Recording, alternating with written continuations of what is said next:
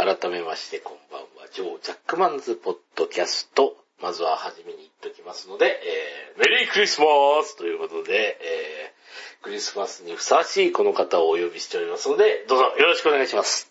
メリークリスマス決めてございます。よろしくお願いします。うん。ちょっとあの、えー水曜どうでしょう的な入りということでしたけど、ちょっときつかったな。ちょっとそれが伝わるか、ももうね、うん伝わんないね。うーん、伝わんないっていうか、うん、辛かったねっていうか、クリスマスパーティーといえば、あの、水曜どうでしょうのやさぐれクリスマスパーティーを。でもあれももう20年ぐらい前ですからね、もうあれも。いやー、確かにね、もう、だいぶ遠くに 行っちゃいました。しまいました。本当に。大泉さんそのものも遠くに行ってしまった感じがありますけどね、最近だと。いやー、なんか、うん大スターになってますからね、もう。ねええいやいや、喧嘩、でもあの人のすごいところは、あの、喧嘩太鼓の昔から大スターって言ってましたからね。あ、喧嘩太鼓だったか暴れ太鼓だったかね。あの頃からずっと自分自身が大スターって言ってたから、大泉さんはすげえなと。すげえなと思う。思いますね。あの時から今の状況を踏まえていったのかなとかいろいろ考えると、なかなかすごい部分がありますけれども、えーさてさて、えっ、と、大泉さんの話をするための、えーラジオではございません、今回は。ございませんえーということで、えっ、と、クリスマスですね。えっ、と、こちら、あの、世間一般で、あの、まあ、クリスマスケーキ食ってたり、えっ、と、皆さんとかカップルで食べてたりとかしてる方は多分このラジオ聞いてないと思うので、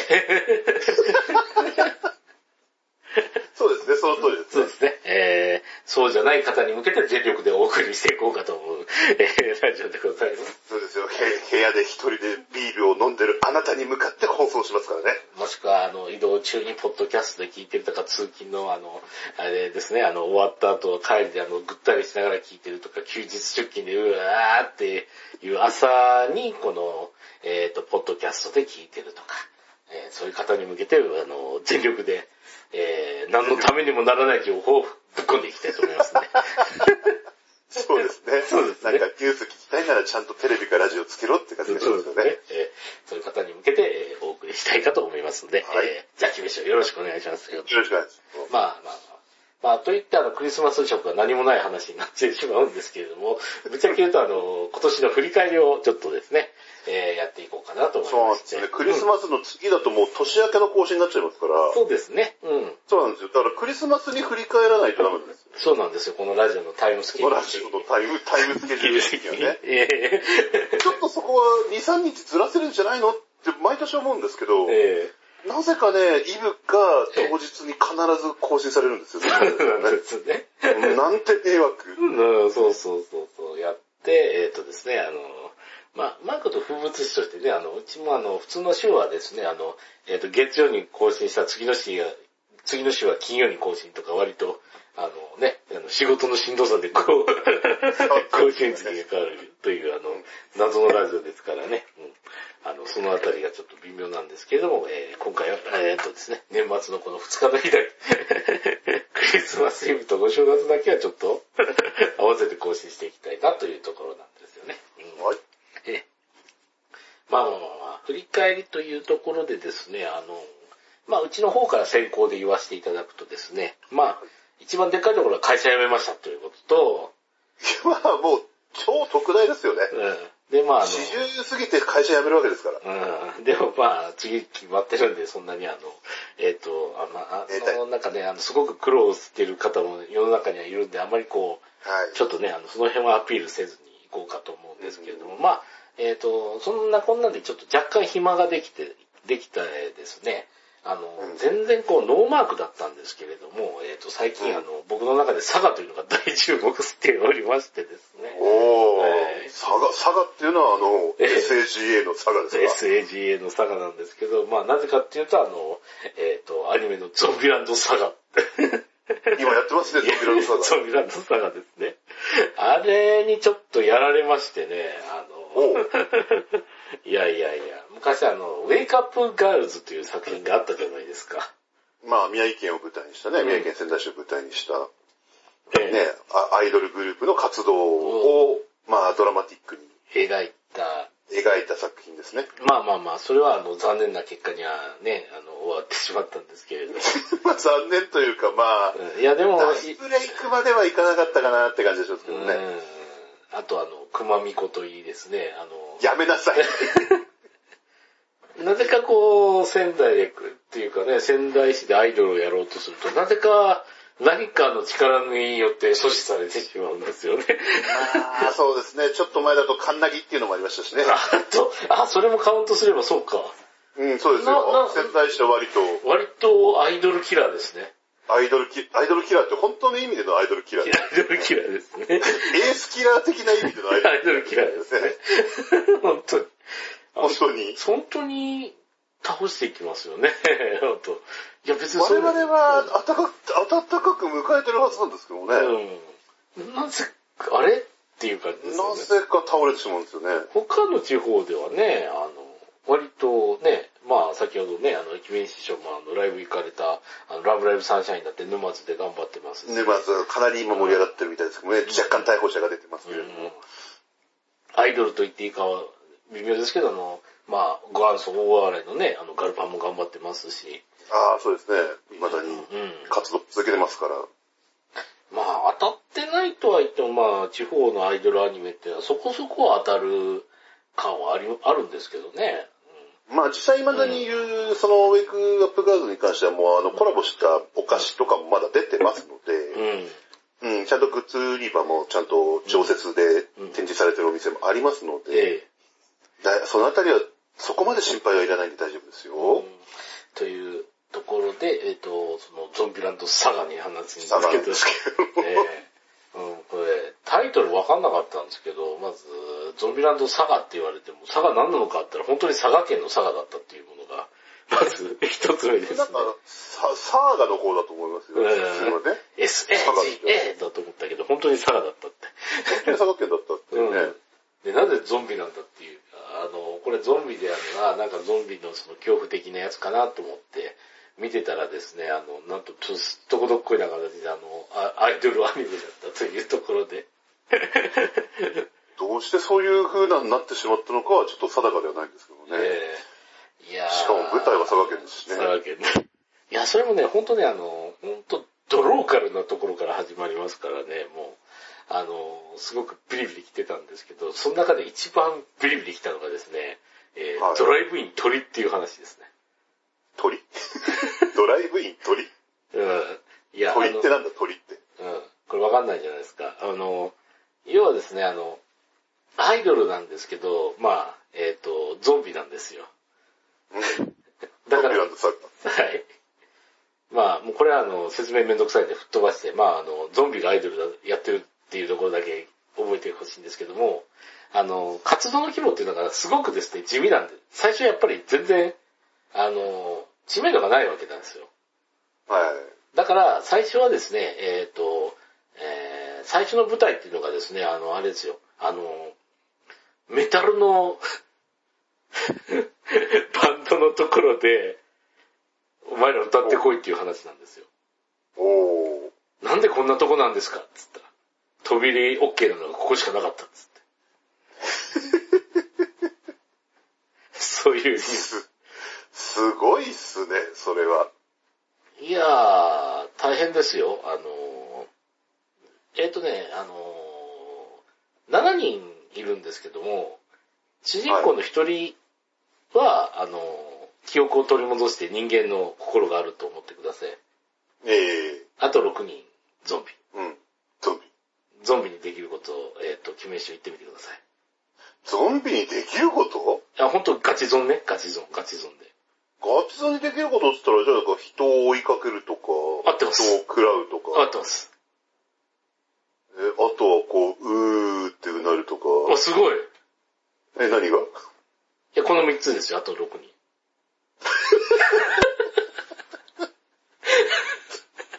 ええだから、プロデューサーこんなんでライブなんかできませんっていう。それは無理でしょう。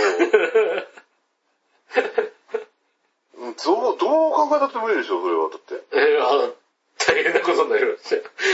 大変なことになりますよ大変なことになりね。ましたよ。いやいやいや、だからね、で、しかもあの、超えたメタルのファンだから、こんなもんであの、えっ、と、しょうもないあの、ステージやったらまだ分かっとんのかみたいなことで、すげえ感じのところに、そいつらが行くんですよ。大変なことになりそうですね。なりました。なりますよね。いや、そこでやられてずっと見てるんですけどね、面白すぎて。うんいや、あの、パッと見で、なんて言うんでしょうね。僕、あの、なんだろう、番番宣の絵の、ええ。あの、キャラクターがすごい可愛いし、上手いし。うん。で、ただゾンビと、うん。あんまりこう結びつかないから、うん。あの、学校暮らしみたいなね。うん。なんかどっかに閉じ込められて、うん。ゾンビランドっていうぐらいだらどっかに閉じ込められて、うんそれでその中を生きるサーガっていうことなのかなと思ってたんですよ。うん。うちもそう思ってたんですよ。うん。うん。どういうこと？いやーこれね、あのー、同じことを言ってましたね。あの、えっ、とですね、ここの前その、えっ、とですね、CD が出たんですよ。で、あの、ジャケットのイラスト描いてって言って、イラストレーターの方がですね、仕事依頼を受けたんですよね。ええあの、ダンクーガーの人が。はい。ダンクが人がで、ね。ダンクーが書いてた人が、なんでっつって、はいなんで俺にこの、あれっつっていう話。で、なんで、オープニングアニメ見たら、あ、あーこう、あ、そういうことね、っつって、あ、これだったら俺だわ、っつって喜んであのロボット書いてたらしいですけどね。もうこの、今のよアニメ業界ってどこで何がどう繋がるかわからないですね、でも本当にね。いやー、それでですね、あの、えっ、と、最初にちょっとお話を戻しまして、そんな中でですね、あの、なんだかんだローカルな活躍を、あの、頑張ってた、そのね、ゾンビランドサガの、あの、えっ、とですね、アイドルさんたちに、えー初の CM が依頼が来たつって、どこだっつったら、ドライブイン鳥って、ドラ鳥だぞつって。何ドラ鳥だぞてめえつって、あのドラ鳥かつって見たら、マジじゃねえかつって、ドライブイン鳥って言って、あの、鳥飯と鳥焼肉を落としてくれるドライブインがあって、その CM に任されたって話。そもそも、なん、なんつったらいいんだろうな、ドライブインでしょ？ドライブインがうん。CM を出すもんなんですか？いや、なんかあの、ユーリとも、この前やったの、ユーリっていうアニメともどうもコラボしてたんで、うん。割とアニメには強い、こう、なんですかね、影響力のあるドライブインだと思うんですよね。え、ユーリってちょっと待って、ユーリ!!! on ICE のことですか？そうです、はい。だって、ポスター貼ってあったもん。ドラトリで食ってるユーリオンアイスの人。えー、本当ですね、ドライブイン取り、Facebook も Twitter もありますもんね。うん。すごいっすすごいなマジでドラトリじゃねえか、つって。うわ、行ってみてえと思ったんで、わざわざわざわざ佐賀まで行って、ドライブインだから車で行ったわけなんですドライね。ブ行って。いや、うまかったよ、鶏め、鶏、えっとね、あの、なんか、えっとね、鶏飯定食みたいな感じがあって、あの、えっと、鶏のね、あの、鶏五目ご飯みたいなやつと、あと、鶏スープと、あとあの、えー鶏焼肉がつきましたよ。すごいですね。それで750円とか、すげえっつって、安いって。うまいっつって。うん。めっちゃうまかった。えー、いいですね。うん。いやー、うまかったっていうか、まあ、とりあえずあの、あれですね、あの、ゾンビランドサガ、本当なんか、トンパチで面白いんで、あの、なんですかね、あの、うち、なんか、それ紹介してるブログがあってね、話がですね、本当トンパチなんで、つって。今時トンパチって言うんだと思って、トンパチって今時言わないですね。見たら本当トンパチだったんで。でもトンパチですよ、それはね。確かに。いや、本当ね、あの、必見ですよ、本当に。あの、ゾンビにできることは何かって言ったら、あなたの言ったその3つですよ。徘徊する。徘徊する。遠く、うなる。うなる。いや、その3つだけですよ。本当にその3つだけで、どうすんだこれ、とか本当どうすんだこれですよね。いや、すごいライブ会場、もう大盛り上がりでしたよ。すごいですね、そすれはね。ごい、すごい、すごいおすすめです、本当に。さすがで、さすがに、えっ、と、6人ずっとそのままだと話がつ続かないんで、その後ちゃんとえっ、と、記憶を取り戻しましたけどね。いやいやいや。まあ、それはそうでしょう。うん全部ずっとトンパチな話で続いてるんで気をつけてください。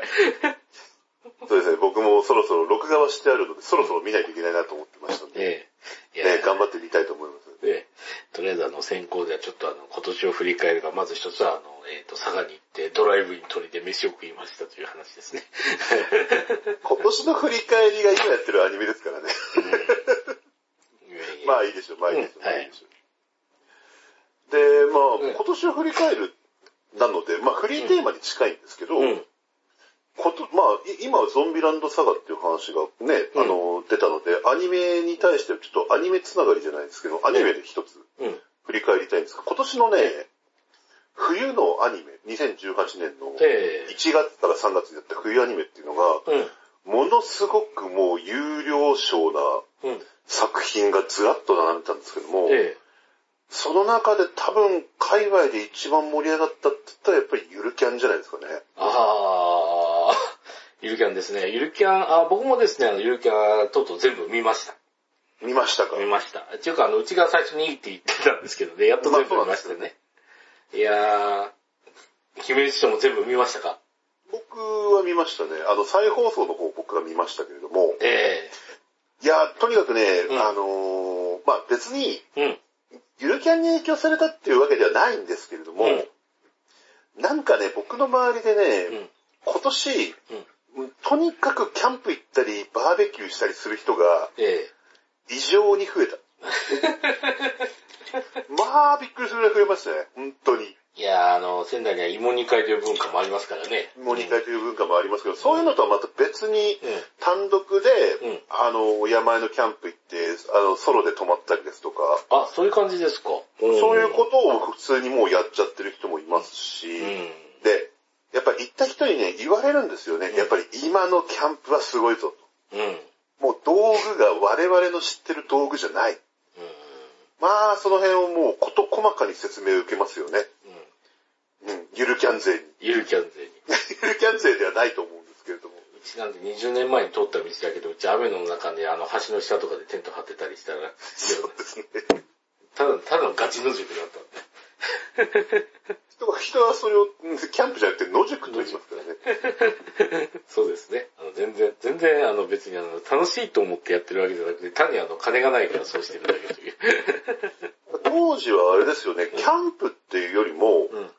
どっちかというと、ドクさんの場合はライダーの側面の方が強かったと思うんですよ。そうなんですよね。えうん、バイク昔乗られてましたから。ええだからキャンパーではないですよね。ライダーの途中経過に宿泊する手段としてキャンプをしてたよっていうような感じなんで、えだからキャン、プメインではないじゃないですか。まあ、設営から寝るまでが異様に早いですけど。まあね。あのええー、吸節痕みたいなやつすごい勢いで組み出てくるんですよね。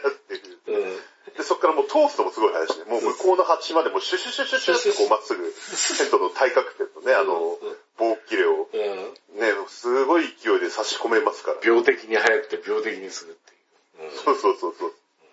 でもってあの、あれですね、ガタガタ、あの、ご飯をまずあの、えっ、と、コンロで作ってからその後あの、グツグツとあの、あれレトルトカレーを煮ながら、あれですね、もうあの、あれですね、あの、キュピってやって、あの、ワンカッププシュッと開けて。わけでね、やっぱそうそうそうふ冬場っていうか寒い時期に外で泊まるっつったらもうね、やっぱ大人はワンカップですよ。うん。うん。やっぱりあの、常温でそのストレートで飲めるって焼酎はきついんで、やっぱりワンカップっていう。ワンカップはもう最最強アイテムだと思いますよ、キュッ本当に。てやって、それでこうカレー食って、寝るか。あとはまあ人にもよりますけど、まあね、あの、カップ麺とかね。うん。まあちょっとね、ゆるキャンの作中ではちょっとオシャンティーなこうね、スープスパとか作ったりとかしてましたけれども、うん。いや、あのキャンプにそんなものは出てこないんですよ。もうただ、もう前菜ウインナー。うんメインは肉。で、デザートウインナうん。いいー。んだ。こんな感じです。男のキャ、男のキャンプだってそんなもんですよ。そうですね。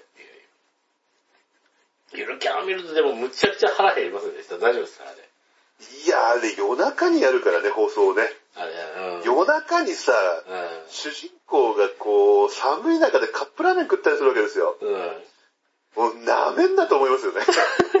あれちょっとした飯テロですよ、あれ本当に肉食うかいっていうおっさんもいたしね。いや、だってさ、あの、言ったじゃないですか、ゆるキャン面白いよって昔やってたことがこうやって、あの、お昔やってたことが奥さんになってから女子高生がやってくれるっていうのはなかなかいいんだけど、いいなと思う反面、あれ見るとむちゃくちゃ腹が減る。ぐー、ギュルルルってなる。うわーっつって。いや、でもね、それは重要なポイントだと思いますよ。うん。もう言ってしまえばもうアニメじゃないですか、二次元じゃないですか。絵じゃないですか。絵なんだよね。ね、絵が、絵がね、もうすごい失礼なこと言うけど、絵がさ、うん。飯食って、うん。三次元体の我々がうまそうって思うんですよ。うん。うまそう食いてーっつって腹減ってくるんですよ。すごい表現力だと思いますよね。それに関しては本当に。あとね、あの、あれですね、ほうとういきなり作れっていう話で、あれめっちゃ面白かったです。本当の回はちょっと気の毒でしたけどね。何っつって？増えてるっつって。なしっこの、確かにね、あの、ほうとうは、まあ地元民だから作れるだろうっていうのは、なんかそういうあれはすっごいわかりますよね、でもね。あ、そうそうそう、今回のあの、あれですね、あの、仕事辞めちゃったよ、日本を放浪する旅で食ったんですけど、ほうとう食いましたよ、そりゃ。うん。お、通り、あ、こう、山梨通りましたか？あ当然通りましたね。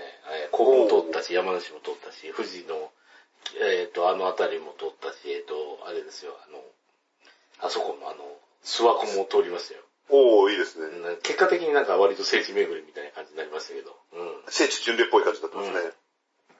そこで食いましたよ、ほうとう。あの、おうん、えっ、と、僕の感想言っていいですか？うん、どうぞ。豚汁作るじゃない？うどん入れたら、うん出来上がり。怒られるぞ。怒られるぞ。多分粘り気とか多分違うぞ、全然。うーん、うんうちの食ったところはそんな感じだって、あ、でもね、あのーうま い。それだけでもうまい。あ、うまいでしょうね。豚汁もうどんもうまい。いんだからうまい。間違ってない。うん。まあ、何、何一つ間違いはないと思いますよ。うん本当に。しかも寒いところでね。ね。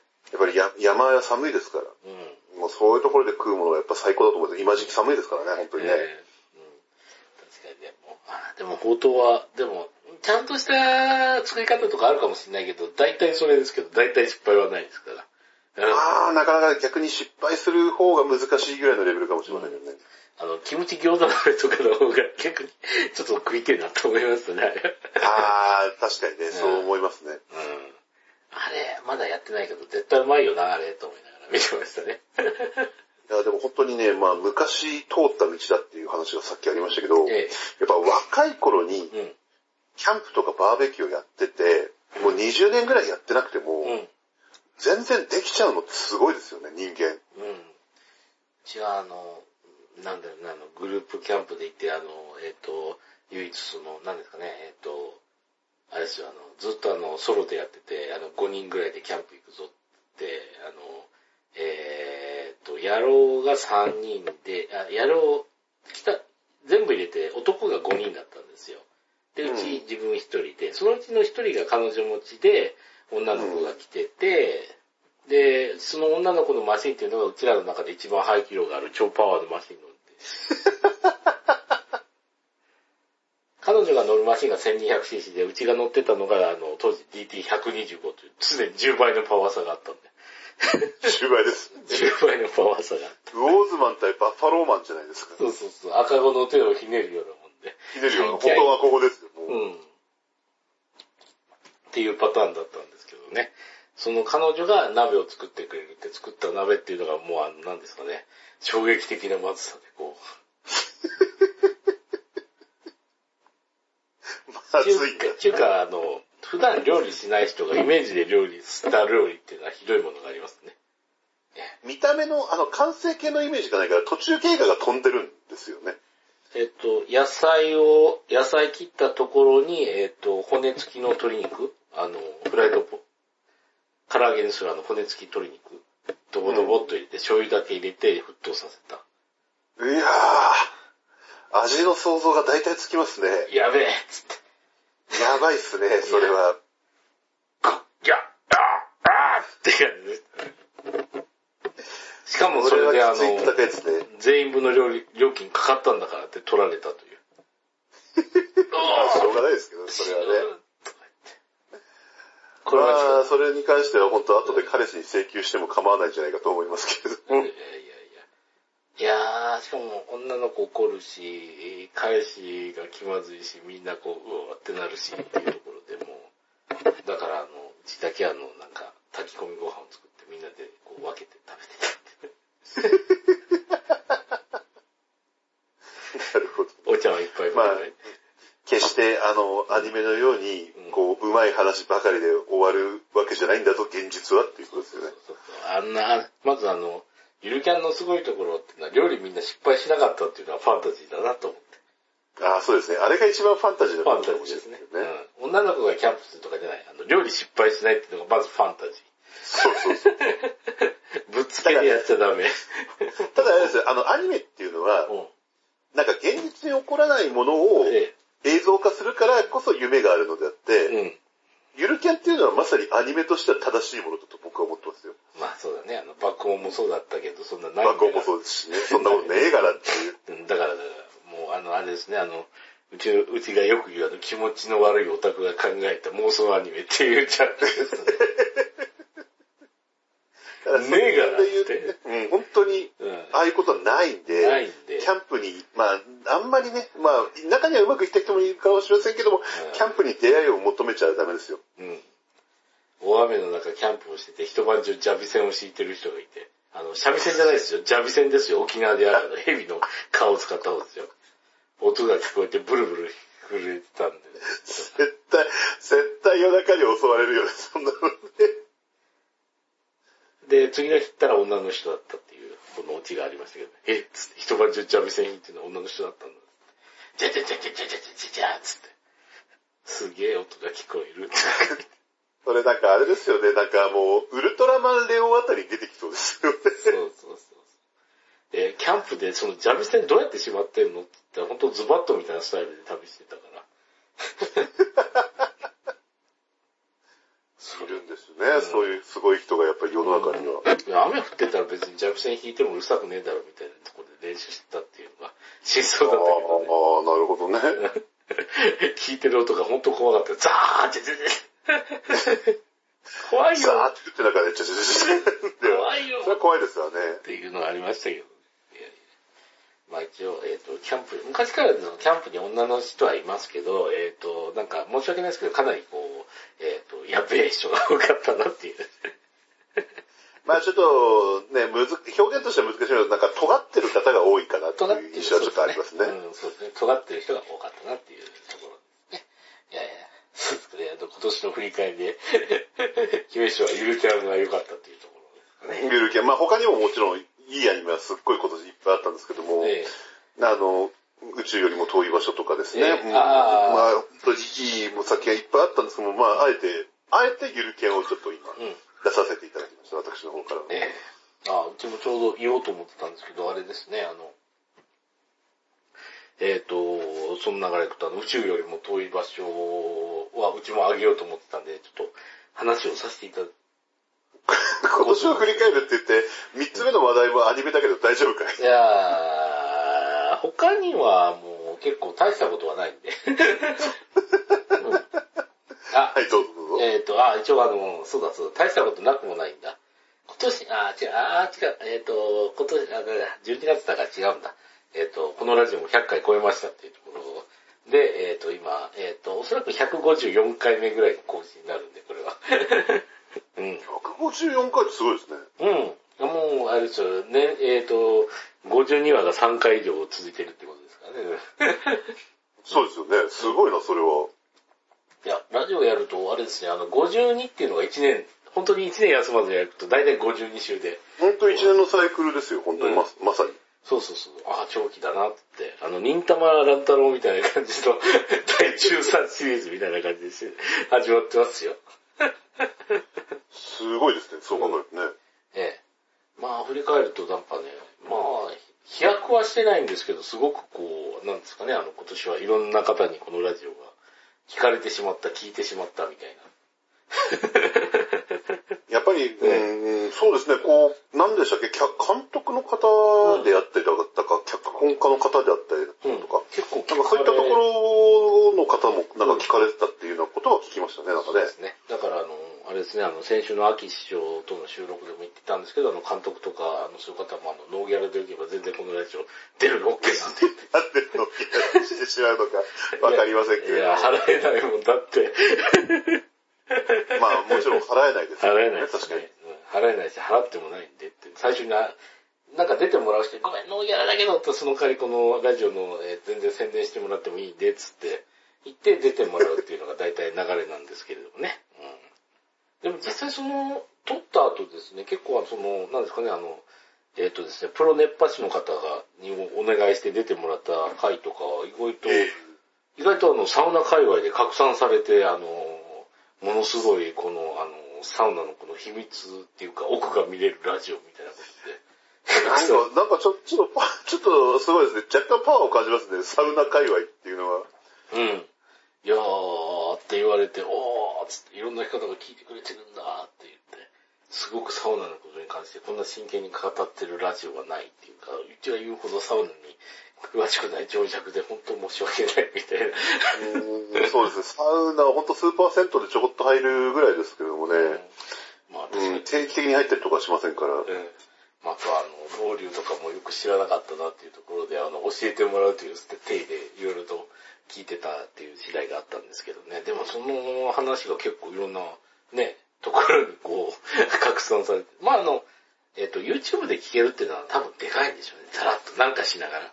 音だけなんかしながらっていうのがいいのかもしれませんね。うん。逆にあの、字だけ流れてくる YouTube あるじゃないですか、音楽が流れて。あー音楽が流れてね、こんなストーリーだったみたいなの血だけ流れてくる。大体ブーになってますよね、そういうのはね。あれだとあの画面見ないといけないっていうあのがあるけど、うちのチームはあの画面見なくてもいいですからね。まあ、それがラジオですからね。大丈夫ですからね。あれ、ラジオ最大の強みだと思いますんで。うん。あの、スマホでそれ再生してあの、なんかやりながら聞けるしって言って、何のダウンロードもいらないっていう、ええところですね。あの、ポッドキャストの方であの登録すれば勝手にこう、MP3 ファイルが落ちてくるんで。ええそれを聞くだけでいいんですけれど、まあ、あの、YouTube で聞く場合はそれ、再生を見て、なんかやりながら聞けるんで。うん。な、だいぶあの、本当ね、内容薄い方がいいんじゃないかなという。あの、真剣に聞かなくていい。そうですね。うん。というところをこう目指していきたいなというところなんですけども、ちょっと戻して、あれですね。はいその、宇宙よりも遠い場所ね、見ましたけど。あれ、まああのあ、宇宙よりもごめんなさいね。さっき僕、ついつい宇宙から、宇宙よりもって言ってましたね。空よりもそ遠いうやると思いますよね。ごめんなさいね。うついつい、ついついね、宇宙よりって言っちゃうんですよ、僕。あれ、あれ、あ、空よりもですか？宇宙、宇宙空よりも。よりも遠い場所ですよ。あ宇宙よりもって僕言ってますけど。うん。あれはね、あの、なんていうか、あれ、まずプロデューサーの人が同じ人だったっていうのがびっくりしましたっていうのが一つと。そうですね。うん。あとはですね、あの、まあ、普通に 結構感動しますね。いやー、本当にね、なんて言ったんでしょうね。あの、女子高生が南極に行くって、ただそれだけの話なんですけど、うん。なんて言うんだろう。南極に行くことは、え目的ではあるんだけれども、うんそれが最後じゃないじゃないえ。うん。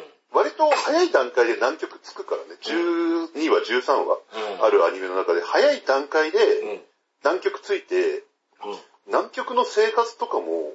すごい事細かに描写してくれてたんですよね。ええいやーあれはね、なんかね、なんだろうね、あのーえなん、な、うちも経験あるけど、何の価値もないけど、やりたいからやるんだっていう時の情熱っていうのはなんかすごくわかる気がする。うん。そうですよ、本当に。誰に認められるわけでもなく、誰に称賛されるわけでもなく、やりたいからやるんだっていう、あれですね。どんなに馬鹿にされてもやりたいからやるんだっていうのはすごくわかる。うん。あれに関してはね、本当になんなんかね、すごい、なんつうんだろう、まあ、ちょっと感動的で泣く場面とかももちろんあったんですけども、うんなんかそういうものとは違う、なんかね、うんなんかこう、心の奥底にあるね、何かをね、うんすっごい揺らして、うん。なんか熱い気持ちにさせてくれるんですよね、あのアニメって。いやー、な、泣いたね、泣きましたね、ポロポロと。うん。あれは本当に、た、本当に単純、単純というとあれですけれども、うん女子高生が南極に行くってただそれだけのお話なんですけど、うん。とてつもなくいろいろなドラマがその中でうん。繰り広げられて、うん。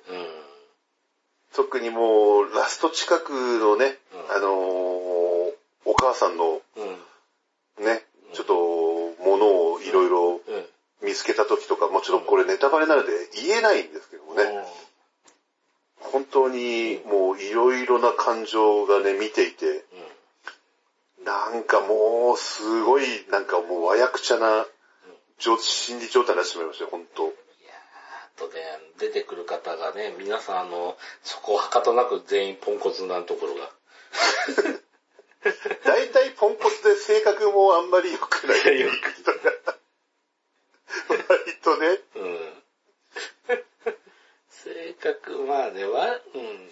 大体皆さんそこをはかとなく4人が4人ともポンコツというのがちょっと、面白い、面白いですよね。だからね、すごい、だからそういった意味では、うんなんかスーパーマンが何かやるっていう話じゃなくて、うん。本当に等身大のうん。自分たちと同じ目線の人たちが、なんか遠くまで行って帰ってくるっていう。いやーじゃあすごかったですよ。あの、えーその南極観測隊の方々がここで打ち上げするからそこに突入して、っていう計画を書いてて、うん。どうするの？つって。色仕掛けつって。え？っつって。誰が？つったら、いや、あなたたちとか言って。発案者がやるよ、いやー、もうなんか本当に序盤のポンコツっぷりがね、だから強いて言えばね、序盤のつかみだけがちょっと弱いんですよ。弱い、いやー、弱いですね。なんか性格の悪い女だよな、つって。性なんか能天気な女と性格の悪い女だよなっていう、そこなんですよね。だからちょっととっつきづらさがあると思う。とっつきづらさだけなんですよね。うん。うん。ちょっと引っかかります。、いざ本当南極行き決まって出発しますよっていう段階まで行っちゃうと本当に、その後止まんなくなりますんで、本当見てると。いやー、あれね、なんかあの、こんなポンコツな女いねえよ、みたいな感じで、あの、なんか思いがちと思うんですけど、なんかね、ものすごい好きな人とかに出るとですね、あの、女の人割とね、あの、簡単にポンコツになる人たくさん知ってますからね、って まあすごいね、なんかね、あの、プロレスと、ものすごい大ファンで、つって言ってさ、うちとこう二人で話してた時に、だからよ、わかるかっていう感じですげえ絡み酒とかをさ、されるんだけど、いざその選手の前に来たら、あの、え、あ、え、いや、あの、その、え、でお金しか払わないくらい。いやー、もったいないですよね。みたいな感じのポンコツっぷりになる人はいますよね。うん散々パラ、あの、うちの前ではボルカス言ってたんだけど、うん。いざそういう場になってしま。そこがね、やっぱり人間力の試されるところですね。だよね。あれはね、あの、そういう人いますから。女の人いま。すすかいます。それはしょ、それはしょうがないです。これは男でもいると思いますよ、絶対。男でもいますよ。男の方がそういうの。うん。声優さんの前とか行った時絶対なるから。あ僕、僕まさにそれですよ。今年、あ今年の振り返りですが、今年の話ですけども。うん。あのー、9月だったかな、うん。10月かな、あのー、石巻、三重県の石巻市っていうところに、石森漫画館っていうのがあるんですけれども、そこを中心として、うん。あのー、感謝を伝える祭りっていう関連祭っていうのを、ほいほいほを今年開催したんですけども、なんかそれまで東京の方で、まあやってて、まあ震災の後に始まってる。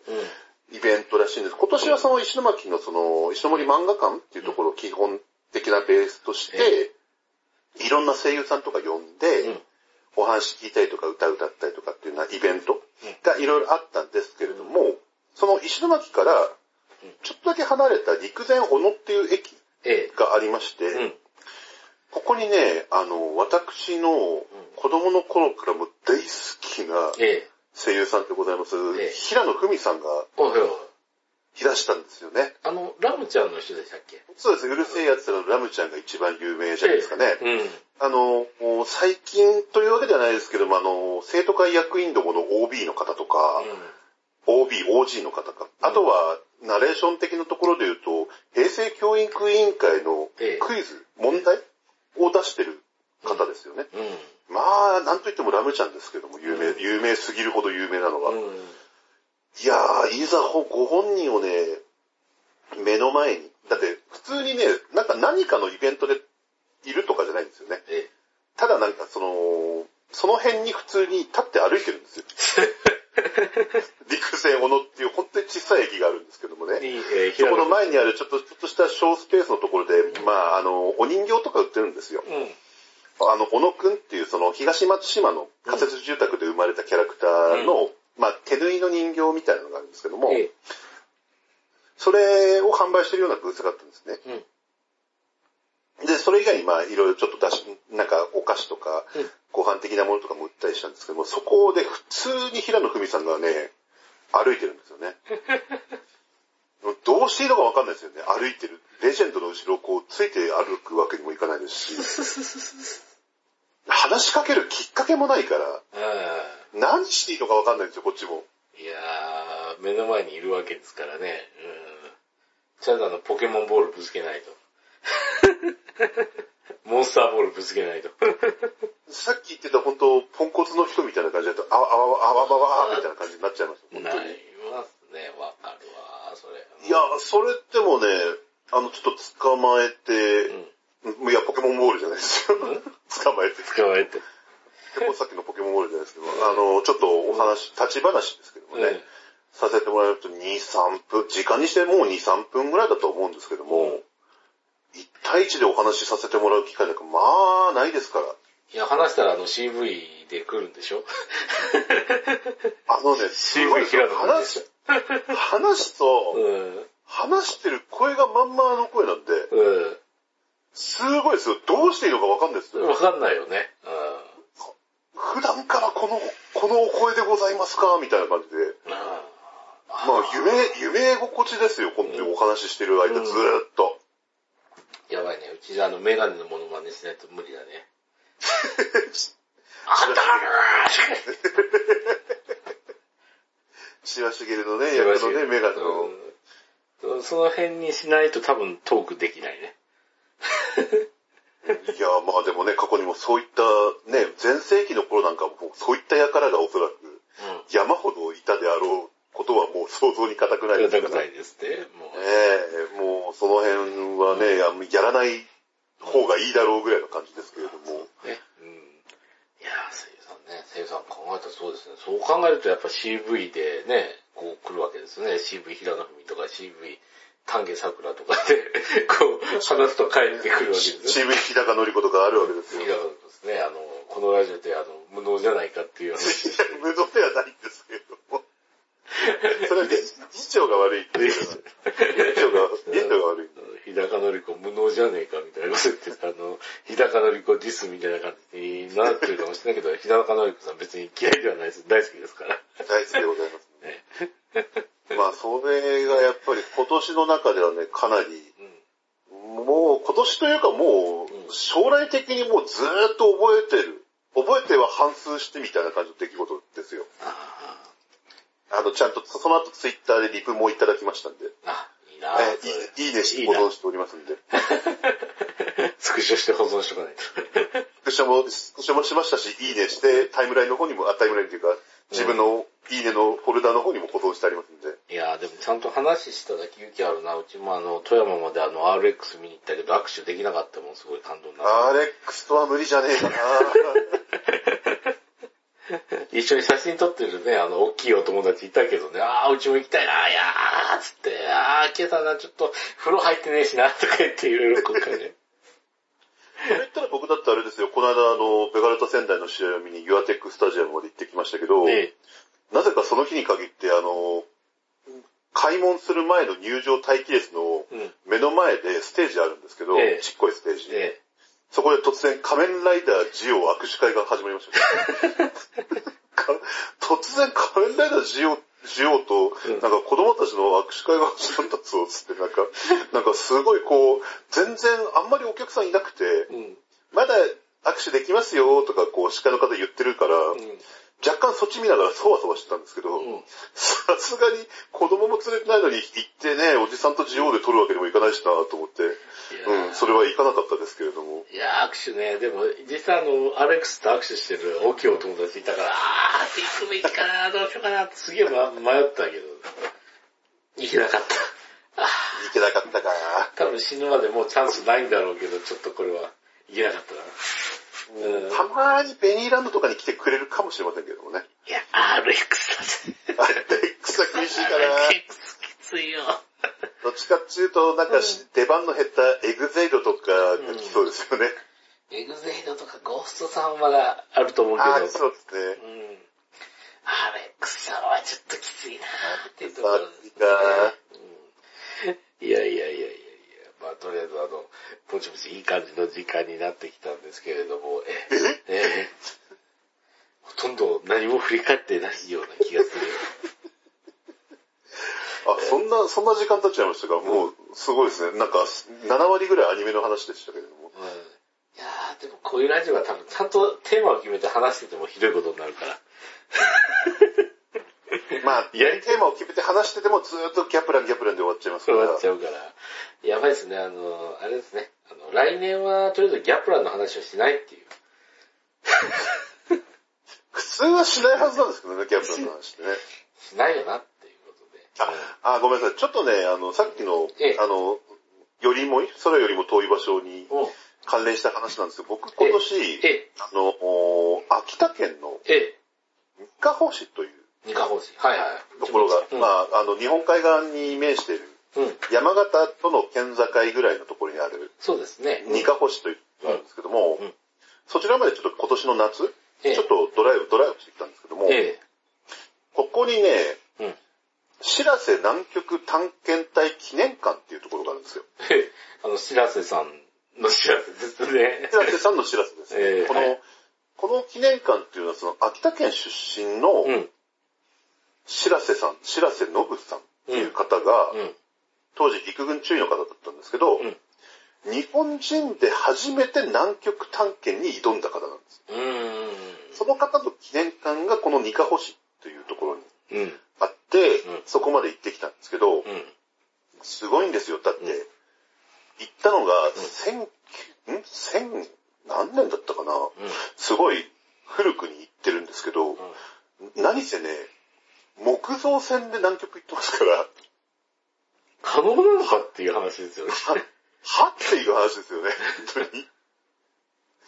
大丈夫ですかっていうような、もうそういうようなものが、あと当時使った、うん。あの、服とかが残ってるけど、もうぶっちゃけね、ワークマンの方が多分防寒できますよ。いや、本当に本当に。これじゃ無理だよっていうのは、いや、実際のところはわかんないんですけどね、どういった、あの、内側になってるかとかさ、あこの、この、アザラシのこの皮が、あの、寒さを遮断するとかいろいろ説明書いてあるんですけど、ええやっぱりワークマンの方がなんか寒さしのげそうだなっていうような、そういった装備とうん。うん。木造船でうん。南極行ったって、その人が、せね、1900年とかそんくらいなんですよ、確かね、行ったのが。行って、でも、あ帰ってきたんだよね。1900年そう。でも、服帰ってきた。だだってあの、展示してる服とか木造船があるんだから、行って帰ってきてんだよね。まあ、木造船そのものはさすがにないんですけれども、ないけど、うん。あの、レプリカとかがね、表の公園に飾ってあるんですよ。うん。うんその公園ではもう、ばあちゃんがあの、アイスをこう、ね、ヘラでこう、くっつけてくれる、ヘラっていうアイス、やってるんですけど、その船もね、小さいのよ。びっくりしますよ、だから見に行くと。いやで、それっこには、その、実際の南極の氷に触れる。ところと、コーナーとか、うん。あとその南極を進むための雪上車うん。っていうのも置いてあるんですけど、そこに空よりも遠い場所の4人の縦看板が並んでる。で、それをとりあえず写真に収めて、あの、Google マップに上げると、うん。閲覧1000件ぐらい行きますよ、まあそういう話なんですけどね。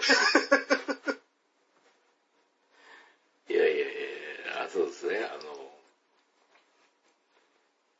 ふと思い出したけど、あの、あれですね、ファイヤーエンブレム、えっ、ー、と、確かね、光の剣と暗黒竜だったかな、あの、スーハミ版の、えっ、ー、と、マルスさんが活躍してるやつなんですけど、えっ、ー、と、ファミコン版はですね、あの、暗黒竜倒すところで終わるんですけど、で、それが暗黒戦争編で、その後の英雄戦争編っていうのが、えー、スーファミ版のオリジナルになるんですけど、それはまあ、ぶっちゃけまあ、いろいろと内乱みたいなことになって、国がぐたぐたになった後に、実はその、糸を引ったのは本当暗黒竜メディウスだったっていうのが分かって、それを本当に倒すためにどうするかっていうところで、あの、えっ、ー、と、ファミコン版でも語られたあの、勇者アンリっていう人がいて、うん、その人があの、えっ、ー、と、竜を倒すためのファルシオンっていう剣を取りに、取るための苦難の道を旅したっていう伝説があって、その伝説を辿って、そのファルシオンっていう剣を再度取りに行こうっていう話があるんですけれども、もうあの、むっちゃくちゃに、その、えっ、ー、と、竜とかが出てくる谷があって、そこを大軍勢で行くんですけど、それでも大苦戦するんですよ。でも、この、伝説のこのアンリっていう人は、その、えっ、ー、と、自分の思い人を助けたいためだけにたった一人で、この谷を抜けたんだっていう話があって、軍勢できたってこんな、とんでもない大苦戦するところたった一人で抜けたんだっていうのが、なんかその、うん、白瀬さんに通じるものがありますね。どんな。いや、でも本当にね、あのー、お客さんがどんだけ入ってるのか僕知りませんけど、うん、本当にね、うん、よりも見た方であれば、本当冗談抜きに一見の価値はある。うん、僕結構長くいました。1時間半くらい見学しましたから、本当にね、機会があればぜひ、本当行っていただきたい。これから冬になるんでちょっと行きづらくなるかもしれませんけど。そうですね。秋田県に、二カ星ですね。おすすめ。二カ星ですね、おすすめスポットというところですすすめスポットですね。わ、かりました。じゃあ、あの、今年の振り返りは、あの、よりもいはいいと、ゆるキャンがいいということで。ゆるキャンもいいです。あと、ゾンビランドサガですか？ゾンビランドサガ。えっと、あとはドライブインというよりはすげえうまかったというところ。一人ですね。あと、平野文さんはおいくつになられても、大変可愛らしいお声でございまして。えー、見た目ももちろん本当に可愛らしかったんですけど。うん。あとは、あそれとですね、かな。うん。大丈夫、大丈夫、大丈夫。言おうとしたことを忘れたんで、おっさんだなと思いました。しょうがないです。じゃあ、あの、この辺りで、えっ、ー、と、クリスマスは締めたいかと思いますので、えっ、ー、と、この、あれですね、えー、クリスマスの夜に、何のためにもならない話ができたなと思います。何のためにもならない、この話を聞いていただいた皆さん、本当にありがとうということですね。来週、えー、来週と言いますか、えー、元日も、えー、例によってですね、更新していきたいと思うんですけど、えー、皆さん、えー、1年に1回しかやらないこのラジオの定番コーナーの、人気企画が待ってますので。人気企画の、えー、パワーワードアワード、略してパワワーですね。言いづらいな。言いづらい。をやっていきたいと思いますので、えー、じゃあどうも、えー、今回、記念賞ありがとうございましたということはい、ありがとうございます。そして皆さん、メリークリスマス。はい、